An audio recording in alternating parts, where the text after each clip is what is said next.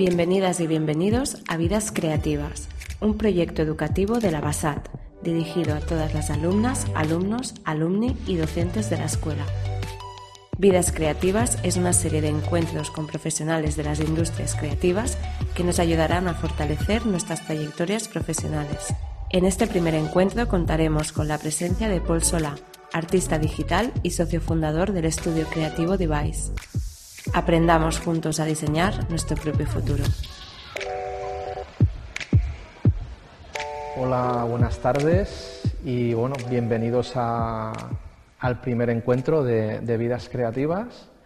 Y bueno, pues para el primer encuentro mm, me siento muy, muy honrado y muy afortunado de, tener a, a Paul Solá.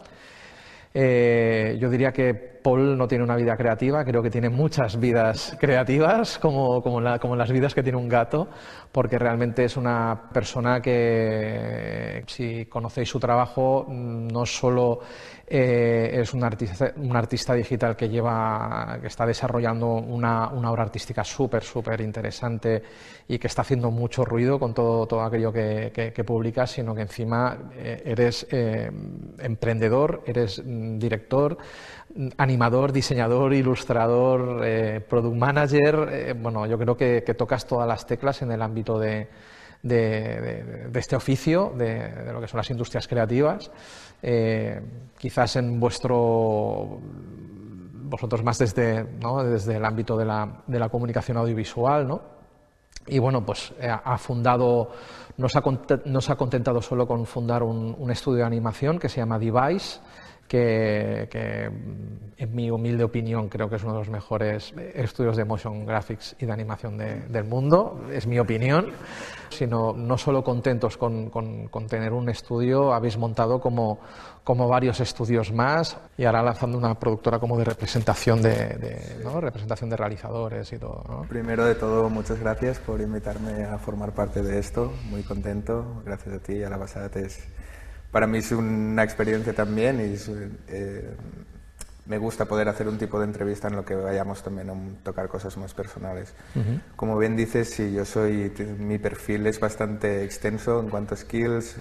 Y sí, eso del 2011 nos juntamos con Ibran, Marcelo, Eudal y Raúl y fundamos Device. Device es un, estudio de animación multidisciplinar, entonces también tocamos todo tipo de estilos y, no contentos con esto, sino que acabamos dividiendo un poco más por estilos, estéticas y tipos de narrativa los diferentes estudios que tenéis. que tocábamos. Y ahí fundamos también Amigo Total y Olimpixel por separado, pero casi a la vez.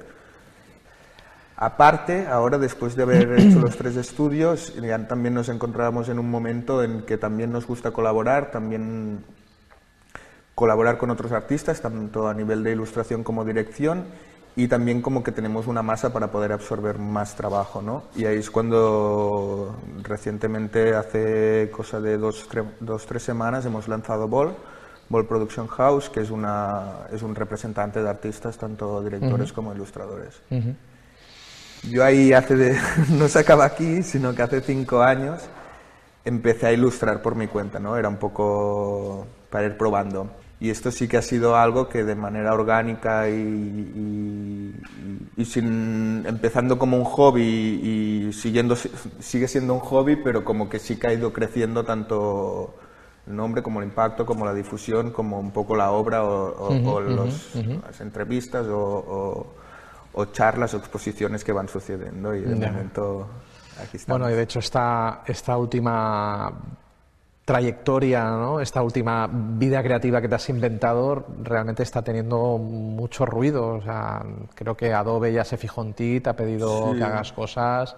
Yo cada cosa que publicas veo que se publica directamente en, en las plataformas de Behance y de Adobe, que, que, son, yo creo que son los portales más consumidos ¿no? dentro de, del ámbito de, de, la creatividad a, a nivel internacional y, y, y bueno Chapo, felicidades. Gracias. Y bueno, eh, un poco el motivo también por el que estamos aquí es porque mm, en, este primer encuentro queremos hablar de eh, un poco cuáles son eh, las herramientas que, debemos trabajar, cuáles son las cosas que debemos saber un poco para, encontrar un poco nuestra propia voz.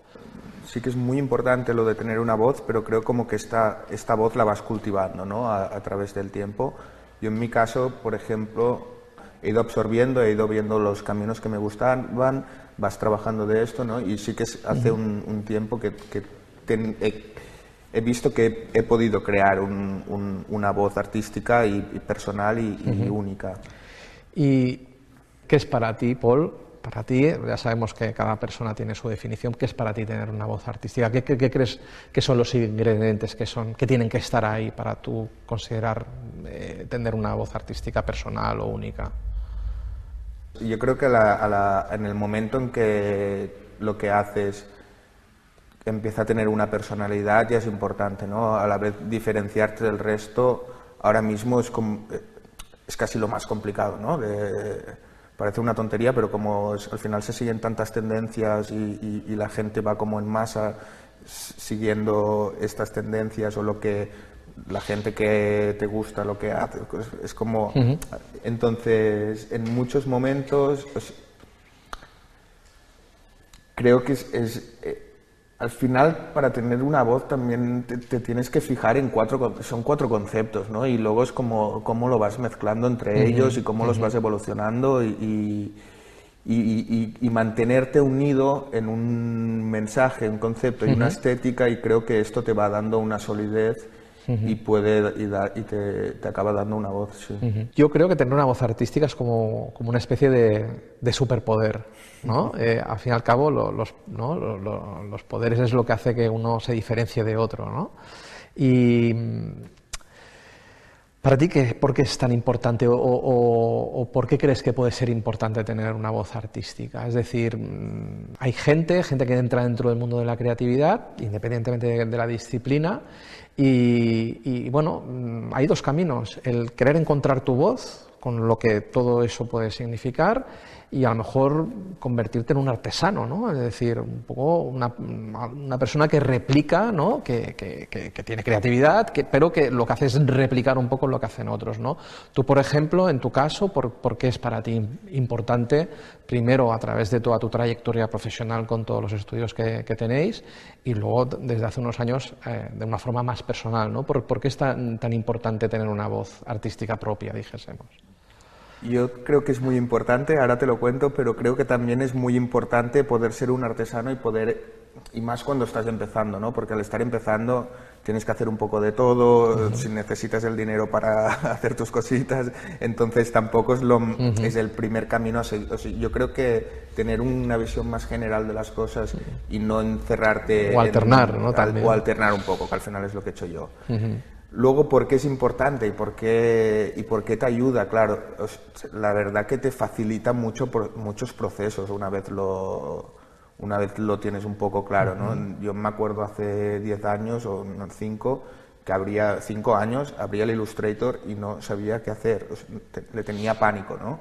Entonces, como con el paso del tiempo, ahora yo abro el 3, uno, igual porque tampoco tengo tanto tiempo para hacer cosas, entonces cuando voy a hacer cosas ya tengo muy claro lo que quiero hacer.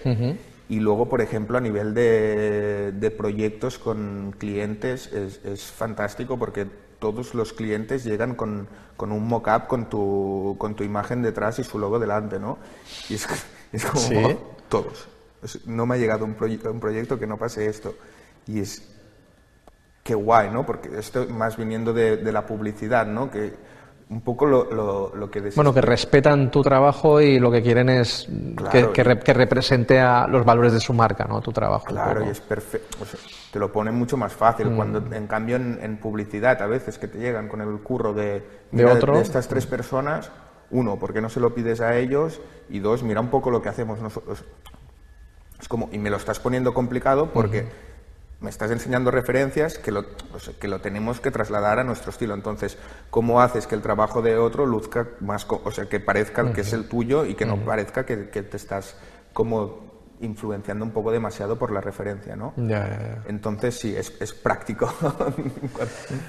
y, bueno, eh, para... Yo creo que para encontrar una voz hay que recorrer un camino, ¿no? Un camino que, que yo creo que es cíclico, porque encontrar tu voz no es una meta, sino que, es, un, trabajo que hacemos continuamente, ¿no? Es como que queremos llegar ahí, nos marcamos un objetivo y cuando llegamos, pues bueno, queremos romper un poco nuestro propio techo, ¿no? De ahí es cuando vemos la evolución de, del trabajo de, de alguien, ¿no?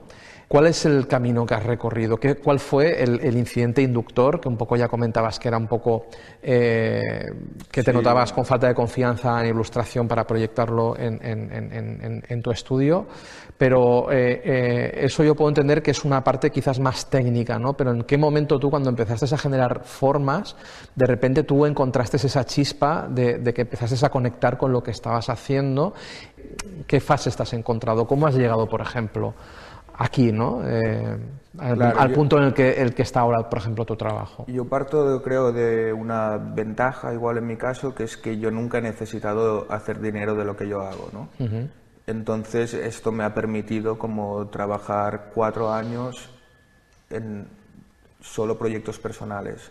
Yo solo cuelgo lo que yo quiero colgar, lo que a mí me gusta, incluso cómo dejo reposar las cosas. Igual hago una ilustración y esto de no tener timings, de no tener clientes, de no, poder hacer lo que yo quiera, te da esta libertad de decir, vale, no sigo trabajando en esto, lo miro dentro de tres meses y, luego pues está este equilibrio, ¿no? De cuánto tiempo de tu vida le puedes dedicar a proyectos comerciales y cuánto tiempo de tu vida le puedes dedicar a proyectos personales. Y aquí cada uno tiene, tiene su fórmula. Yo, por ejemplo, en mi caso, Claro, yo todo lo que hacía como de Paul Solar lo hacía, yo tenía mi horario de lunes a viernes de, de 10 de la mañana a 7 de la tarde ¿no? en, los estudios y este año, como comentándolo con mis socios y así, hemos, he conseguido em, tener, trabajar un día menos en el estudio. ¿no? entonces yo cobro la parte proporcional menos ¿no? y tengo un día libre para mí. Eh, dinero aparte, no, no, me importa, simplemente necesito el tiempo para poder pensar. Luego también me permite poder trabajar el sábado o, poderle, o poder dar unas horas el domingo de trabajo y no llegar el lunes con, con la mala cara de que has estado trabajando tanto, ¿no? Y como este a mí me ha sido, este año ha sido un equilibrio como súper, súper guay y ver también que esto también para defenderlo de cara, o sea, que con cuatro días se puede producir mucho en el trabajo también. Y, y en en este camino, ¿vale? Ahora estamos tratando un poco el, tema de, este camino, ¿no? Hemos empezado un poco ¿no? preguntándonos qué es, un, qué es tener una voz artística, ¿no? tener una propia voz, por qué es importante, ¿no? ¿Cuál es el camino, ¿no? En este camino hay baches, ¿no? Como en cualquier camino, ¿no? Hay baches, ¿no? Hay tramos más lisos y tramos más, ¿vale? Eh, para ti, ¿cuáles son, cuáles crees que son los baches que se encuentra una persona ¿no? que trabaja en el ámbito de la creatividad? ¿no? ¿Cuáles son los baches que se puede encontrar en, esa búsqueda de esa voz propia? ¿no? Hay muchos. es, como la vida, ¿no? Es como de chispazo en bache vas, y vas alternando. Tantos como nos queramos complicar la vida, ¿no? También. Porque me imagino que hay factores externos, pero también muchas veces son palos en las ruedas que nos ponemos nosotros. personal, todo. yo al final creo como la falta de confianza en uno mismo yo creo que esto es algo que le puede influir a mucha gente y o sea, yo lo he sentido y creo que lo puede llegar a sentir casi todo el mundo y, es, y es, es, duro, es feo y, y, cuesta ¿no? de, de, trabajar y de, y de sentirte más confiado. Incluso también yo la que me he sentido como más confiado en mi obra, me he sentido más confiado a nivel personal. O sea, no, sé, si una, no sé cuál era la primera, ¿no? pero, pero que claro que te influye esto. Yo creo que está, es muy importante saber filtrar los proyectos personales, ya sea con poco dinero o, con cero, porque a veces también depende de, por el poco dinero, no te metas y métete a hacer algo que, que realmente te apasione y, por eso ya... Y a, mí otra cosa creo como que la veo delicada es, bueno, hay varias, la, la ansiedad, el estrés que te genera esto, bueno, no será la única profesión que te genere esto, pero, pero, pero cuando estás detrás de timings tan apretados, te lo genera. y, antes hablábamos del tema de las influencias, que vamos a, hablar un poquito de esto porque creo que es un tema también que, que, es, que es, importante porque bebemos, tenemos, estamos sobreexpuestos ¿no? de muchísimas influencias, eh, tanto en el consumo que hacemos cada día, ya sea por redes o por portales inspiracionales, sino también muchas veces en el trabajo, ¿no? Eh, que muchas veces vendemos una idea, ¿no? o vendemos una creatividad a un cliente a través de referencias de terceros, ¿no? Porque es como, es, yo creo que es un material que mal utilizado nos puede hacer mucho daño, mucha, y ahí se ve, eh, pues ya no solo, ya no, ya no menciono lo que son los plagios, sino, por ejemplo, entrar en, en una plataforma como Behance y ver cómo se van repitiendo tendencias, ¿no? Eh, ¿no? Porque al fin y al cabo es como hay gente que ha creado esa tendencia o que han sido pioneros en esa tendencia y que se han visto envueltos en esa moda y tienen que salir de ahí, ¿no? También, y de, hecho deben ser los primeros en tener que salir de ahí, ¿no? Entonces, ¿cómo ves tú todo esto, el tema de las influencias? Yo primero decir que yo bebo a morro del Instagram diariamente, o sea, consumo mucho Instagram. Em, no lo digo como algo que em, esté orgulloso de ello, pero, pero es verdad. Eh, me gusta, me engancha y, me sirve además de, para una historia laboral. O sea, tengo todo bien archivado, todo guardado por, por temáticas, por disciplinas. Además es guay porque también puedes ya más allá de la ilustración, o si del 3D, o de la arquitectura, o de pintores, o de cerámica, o de interiorismo, ¿no? Es como, wow, está todo aquí mientras, y no pierdo ni un segundo de mi vida porque a la que me aburro miro, miro referencias. Te puedes apoyar en referencias, ¿no? Es esto también, eh, entiende lo que te gusta, obsérvalo, mira cómo está hecho, experimenta. Eh, copia un dibujo suyo, si quieres tal cual, cópialo, no lo enseñes, pero haz el ejercicio de probarlo, a ver cómo te sientas, ver qué, qué, le añadirías, qué le cambiarías y, pruébalo, pruébalo una vez, pruébalo dos veces, pruébalo con cinco veces, pruébalo con varios ilustradores, también, no te pases. Pero como bebe de lo que de, de, esta gente y, entiende cómo su manera, se observa y puedes ver cómo piensa y cómo, y, cómo se expresa la gente y y si tienes una visión global, de, no es de uno y es de cien, pues ahí ya es cuando, cuando puedes sacar lo tuyo. ¿no?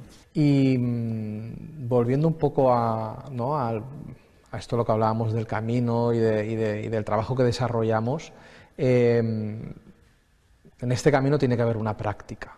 ¿no? Eh, ¿no? La práctica es lo que hace, pues que la práctica continua es lo que hace, ¿no? Pues que trabajemos nuestro estilo, eh, pulamos nuestro tema, perfeccionemos nuestra técnica, vayamos ganando consistencia o coherencia ¿no? en nuestro trabajo.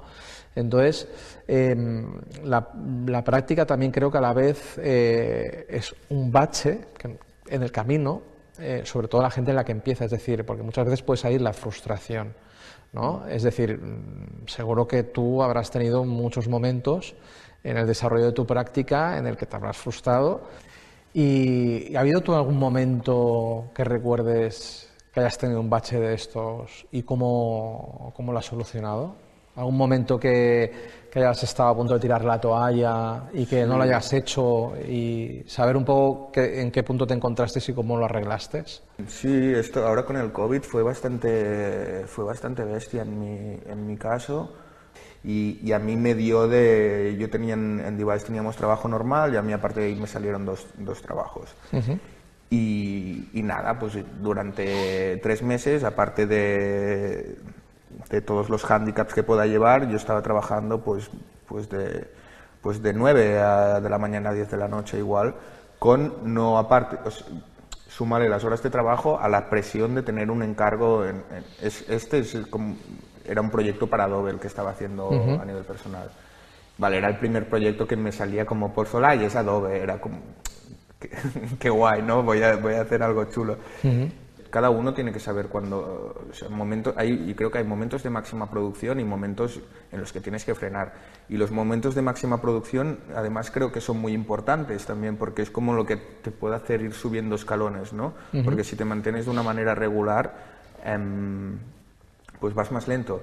Pero creo que hay que tener mucho cuidado en este aspecto porque, porque bueno, porque quemarte así eh, es, es durillo y te puede quitar las ganas o, incluso ya yo creo que a, nivel de relación humana con, pues, pues, pues, siempre estás como medio mosqueado, no estás contento o, pones ya las cosas difíciles a los demás y, No mola. Y las conversaciones previas que tuve contigo, bueno, pues hablabas que, que era muy importante para ti eh, colaborar con, con, otras personas eh, y creo que esto también, ¿no? el, el, el juntarte con otras eh, voces, ¿no? Eh, artísticas o creativas, pues creo que también nos enriquece ¿no? en este proceso de colaboración. ¿no? A veces ese trabajo de, de ermitaño, ¿no? de, de, escritor encerrado en lo alto de la montaña con la máquina de escribir, sino también es colaborar. Entonces, cuéntanos, cuéntanos sobre esto. Sí. sí, a mí me parece muy interesante y, como, y también ver la evolución que he hecho en lo de colaborar, ¿no? Pero yo ya empecé a colaborar con gente de, al, al, salir de la uni, ¿no? Y, y ya con, con, la gente de Device, como ya empezamos a hacer nuestras cosas. Y creo que o sea, hay puntos para hacer tip, diferentes tipos de colaboraciones, pero creo que cuando estás empezando es súper interesante tener la visión de diferente gente y de ver cómo lo haría uno. Aparte de lo que puedes aprender, yo, tu trabajo tiene todos los números de ser mejor, ¿no? Lo que enseñes uh -huh. después de, de, un trabajo hecho con gente. Uh -huh. Y ahí está muy guay. Y, y, luego ya hacer device, a mí hacer device con, con mis socios, como, hostia, yo mucho de lo que he aprendido lo he aprendido a ellos, ¿no? Y, es, y trabajar con gente y es de... Me ha ido muy bien esto. Porque, ¿qué tal? Eso, eso está interesante porque eh, es verdad, tú, tus socios sois cinco. Eh, para mí es un milagro eh, que una empresa se sustente sobre cinco cabezas. Yo lo he intentado y, y es complicado. Bueno, lo he intentado, lo he hecho y, y, es muy complicado porque cinco, cinco voces creativas, ¿no? Diciendo cada uno, ¿no? Al fin y al cabo te, son muchas cosas las que te juntan, ¿no? Eh, muchos gustos comunes, comunes, muchas afinidades, pero bueno, al fin y al cabo cada uno tiene su universo, ¿no? Las cosas que le gustan. Eh, entonces, ¿cómo, cómo, cómo gestionáis también estos también los egos, ¿no? Eh, que ese es un, tema, ¿no? Pero cómo, cómo se gestionan diferentes voces dentro de un mismo lugar, ¿no? Para, para, aquellas personas, por ejemplo, que nos, que nos, puedan estar escuchando, que a lo mejor tengan un estudio con, con, un socio, con una socia, y, y bueno, pues ¿cómo, cómo, se, ¿cómo habéis ido gestionando eso vosotros a lo largo de los años? Yo creo que te, lo apuntabas antes, que en este modo de colaboración es lento. Entonces, a nosotros sí, es un, esto que comentaba... Eh, hablar mucho. terapia de grupo. terapia, ¿no? terapia de grupo. Nosotros eh, eh, hacemos un, una reunión semanal eh, importante y luego cada tres meses también nos reunimos, incluso nos vamos a pasar el fin de semana fuera para hablar solo de trabajo. Muy bien.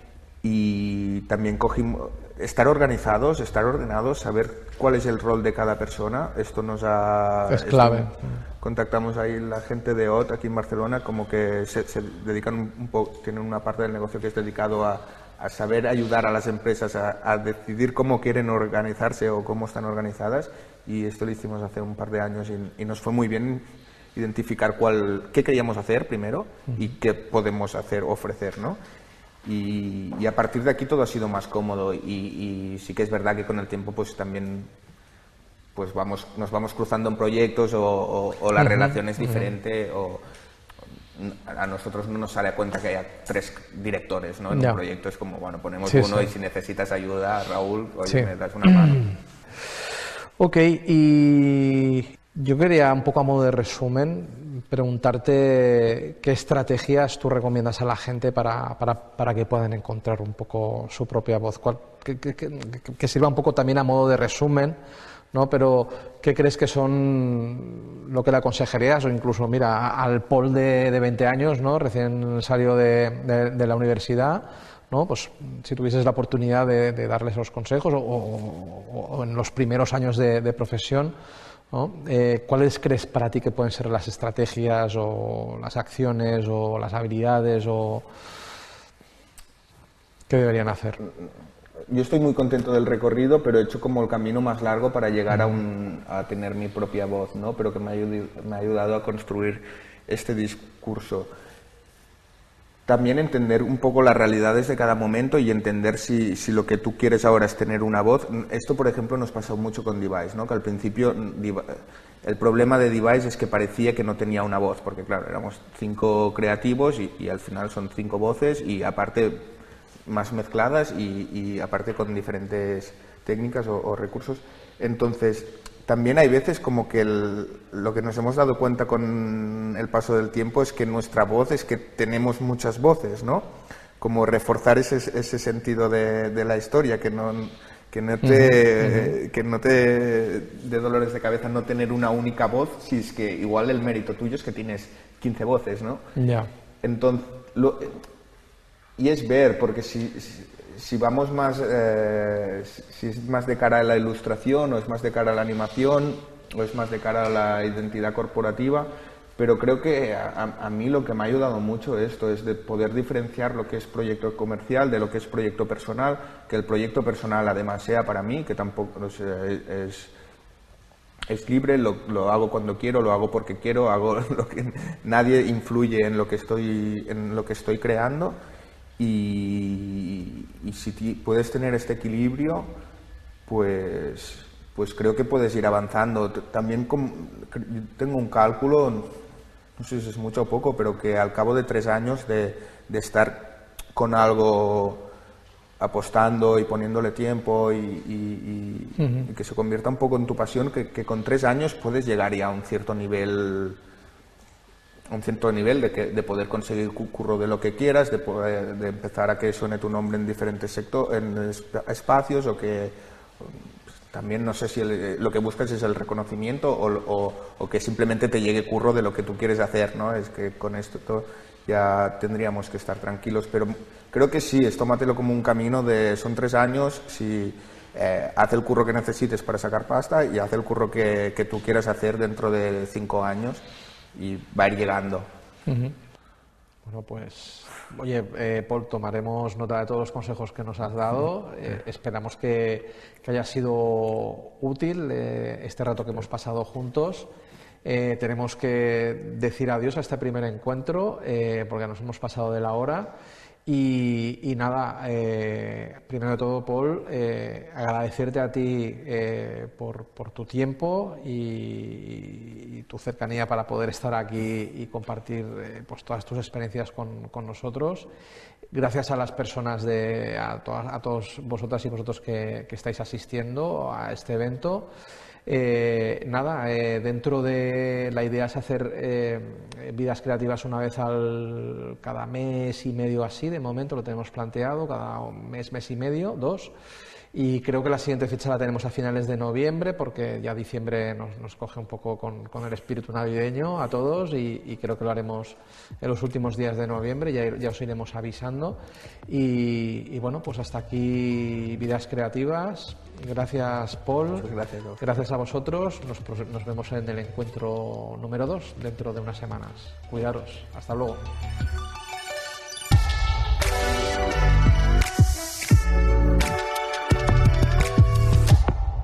Vidas Creativas, un proyecto educativo de la BASAT.